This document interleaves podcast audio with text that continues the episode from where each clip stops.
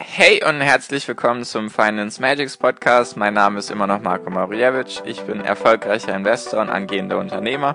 Mehrmals wöchentlich möchte ich dir mit diesem Podcast helfen, das Beste aus deinem Geld und deinem Leben rauszuholen. Lehn dich zurück, spitz die Ohren und los geht's.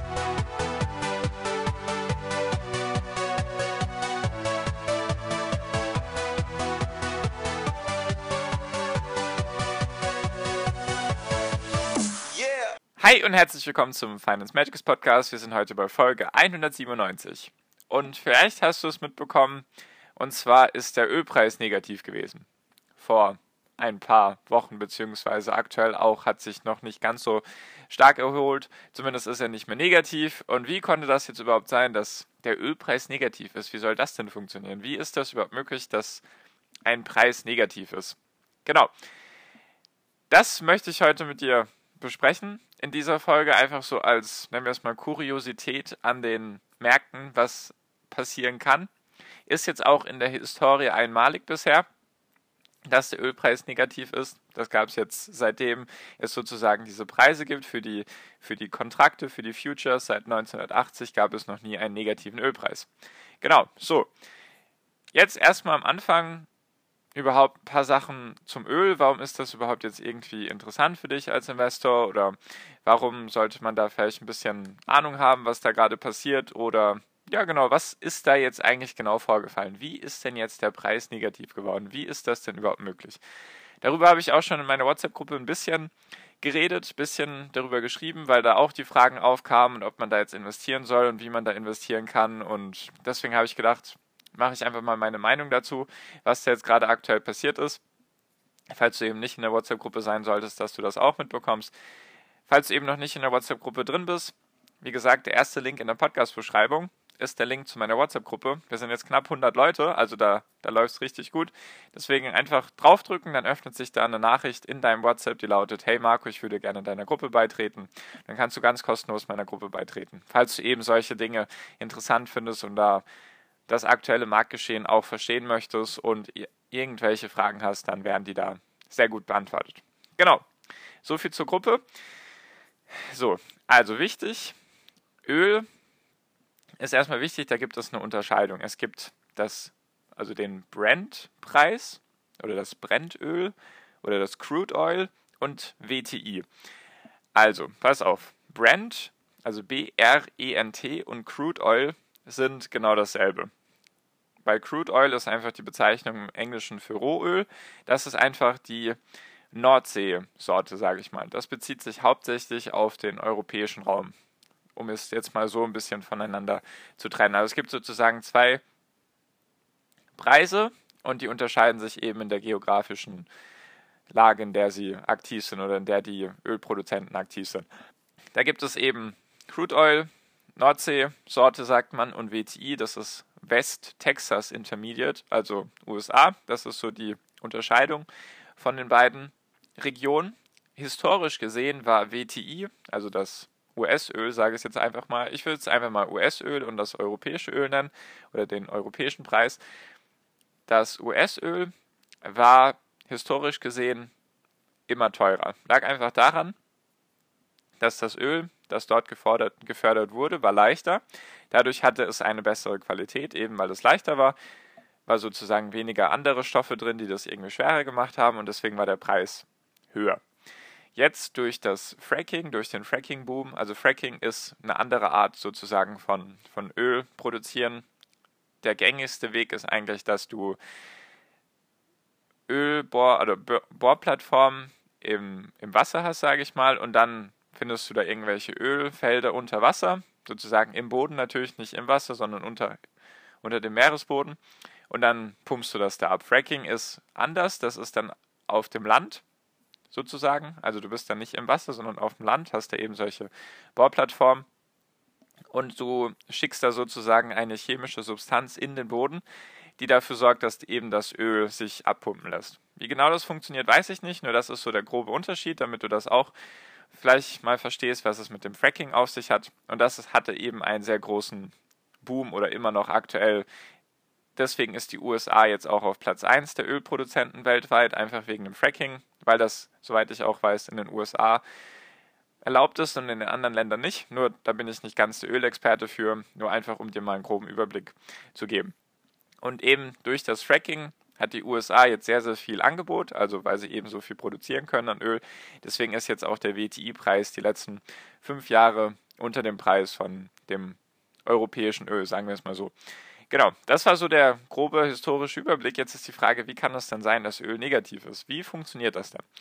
Und zwar funktioniert das über also sogenannte Kontrakte, das sind einfach Termingeschäfte. Heißt einfach, ganz einfach gesagt heißt das, es gibt für jeden Monat, gibt es sozusagen einen Kontrakt, also ein Termingeschäft und einen bestimmten Preis. Heißt einfach, wenn du jetzt sagst, okay, ich bin jetzt irgendein Unternehmen und ich brauche jetzt erst im August das Öl und so weiter. Deswegen kaufe ich jetzt dann das Termingeschäft für den August zu dem Preis, weil es einfach sozusagen mir Planungssicherheit gibt. Und dann kann ich im August zu diesem Preis, zu dem ich dieses Termingeschäft gemacht habe, kann ich dann eben das Öl kaufen oder kriegt dann eben das Öl im August zu diesem Preis. Das machen zum Beispiel Airlines ganz viel und Kreuzfahrtschiffunternehmen, weil die können ja nicht jeden Tag auf den Ölpreis reagieren, was sie jetzt wahrscheinlich gerne gemacht hätten, nur damit sie Planungssicherheit haben. Natürlich auch andere Unternehmen, die irgendwie mit Öl zu tun haben, damit die Planungssicherheit haben, sichern die sich sozusagen Kontrakte für die Zukunft eben, damit sie zum Beispiel, wenn sie in einem Jahr oder in zwei Jahren erst das Öl brauchen, damit sie halt die Planungssicherheit haben, okay, das sind Kosten, die schreiben wir dann in die Bilanz und dann wissen wir in etwa, was das kostet. Natürlich unterliegt das immer noch Schwankungen, nur normalerweise sind die relativ klein. Nur ist das jetzt alles durch Corona alles durcheinander gekommen, sage ich mal. Heißt, wenn eine Wirtschaft floriert, also wächst, brauchen wir logischerweise Öl für die ganzen, sagen wir auch für die Autos, für die Airlines, einfach für die Industrie und so weiter. Dafür brauchen wir Öl. Nur aktuell ruht ja alles. Es fährt niemand, es fliegt niemand und die Industrie steht still. Heißt, wir haben einen, einen Nachfrageschock, weil niemand gerade Öl nachfragt. Ist einfach gerade kein Bedarf dafür oder beziehungsweise viel, viel weniger als vor der Krise. Einfach weil die Wirtschaft gerade nicht ja nicht unbedingt nicht existiert, nur sie braucht eben das Öl gerade nicht. Und das Öl ist jetzt aber schon produziert und es gibt ja jetzt schon diese Termingeschäfte. Und was da jetzt genau passiert ist, ist einfach, die Leute, die auf die Preisschwankungen vom Öl setzen, die wollen dieses Öl gar nicht kaufen. Also es sind sozusagen Spekulanten. Es gibt auch genug Firmen, die kaufen dann Kontrakte und dann haben sie sozusagen die Sicherheit, ich kann jetzt zu dem Tag X kriege ich diese Menge Öl zu diesem Preis. Nur gibt es dann natürlich auch wiederum Spekulanten, sage ich mal, die einfach auf die Preisschwankungen vom Öl setzen. Und was da jetzt einfach passiert ist, ist, es wollte oder es will aktuell niemand das Öl kaufen. Also es gibt sozusagen keine Firmen, die aktuell das Öl gerade haben wollen. Besonders der WTI-Preis war negativ, nicht der Brent Preis, also nicht der europäische Preis war negativ, sondern der US-Preis, einfach weil da allgemein schon immer sehr, sehr viel Nachfra immer sehr viel Angebot da ist, weil einfach das Fracking die USA so zum größten Ölproduzenten gemacht hat. Also das bezieht sich jetzt hauptsächlich auf die USA, dieser Preis von dem Öl, also der negative Preis. Und was da jetzt einfach genau passiert ist, ist, die Spekulanten, die diese Kontrakte halten, einfach um auf den Preis zu spekulieren, die wollen dieses Öl gar nicht. Nur sie haben niemanden gefunden oder keine oder sehr wenige Unternehmen gefunden, die eben ihnen das Öl abnehmen, also denen sie sozusagen diese Kontrakte verkaufen können. Was dann letztendlich passiert ist, ist einfach, sie hatten Kontrakte, die sie dazu verpflichtet haben, dieses Öl anzunehmen.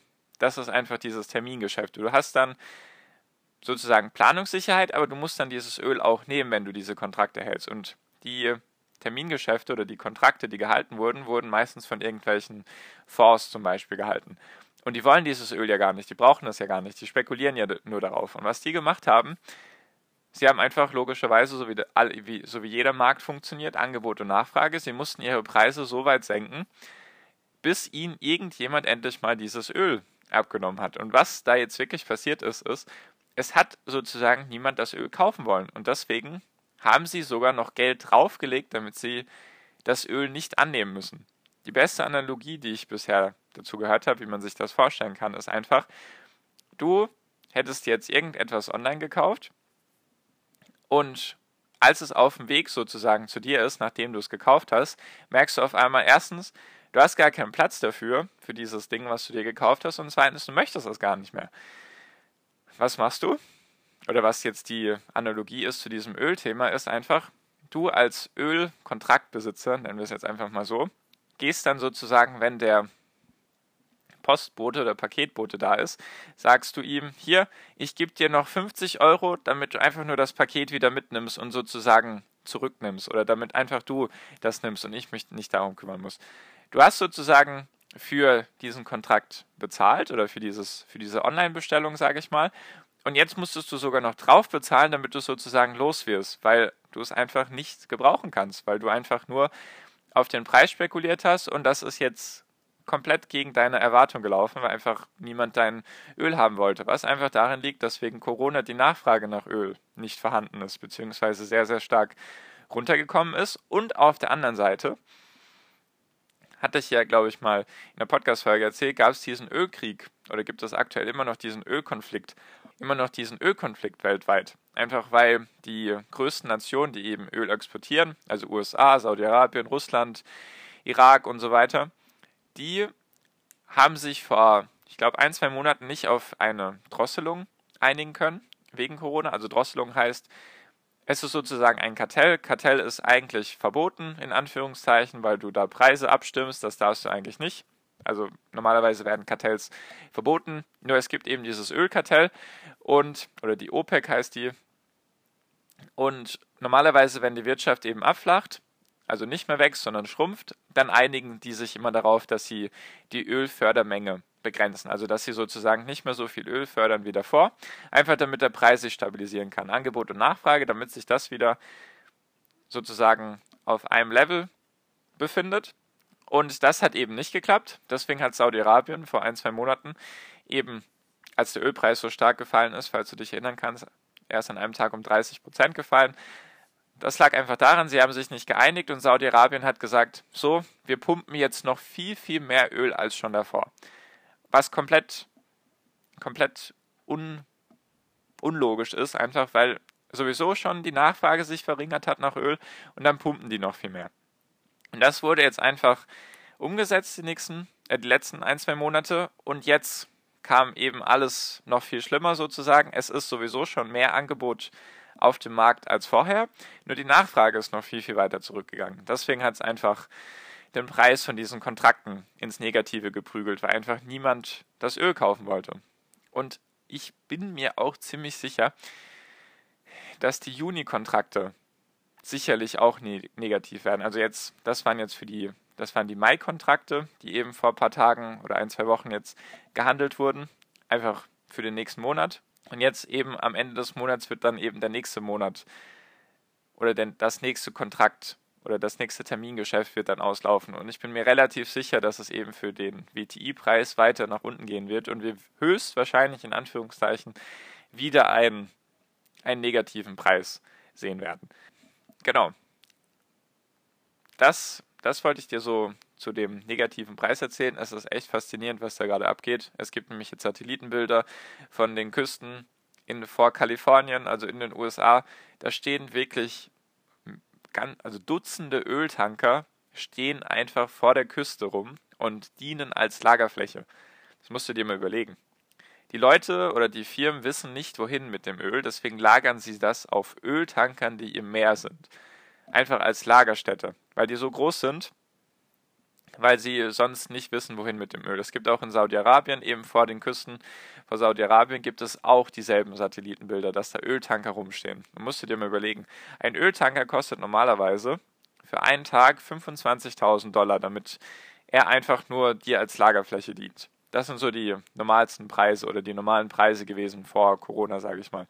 Und jetzt einfach weil das Überangebot so extrem hoch ist und die Leute nicht wissen, wohin mit dem Öl, kostet jetzt ein Schiff oder ein Öltanker pro Tag bis zu 250.000 Dollar. Der Preis hat sich verzehnfacht. Du zahlst jetzt zehnmal so viel für einen Tag, einfach nur damit du dein Öl lagern kannst, weil du keine Abnehmer findest. Das ist echt verrückt, was da gerade passiert. Deswegen vielleicht mal eine interessante Story für dich. Ich halt die Füße still, sage ich mal. Ich investiere nicht in Öl, einfach weil es da kein, weil Öl für mich einfach nicht interessant ist.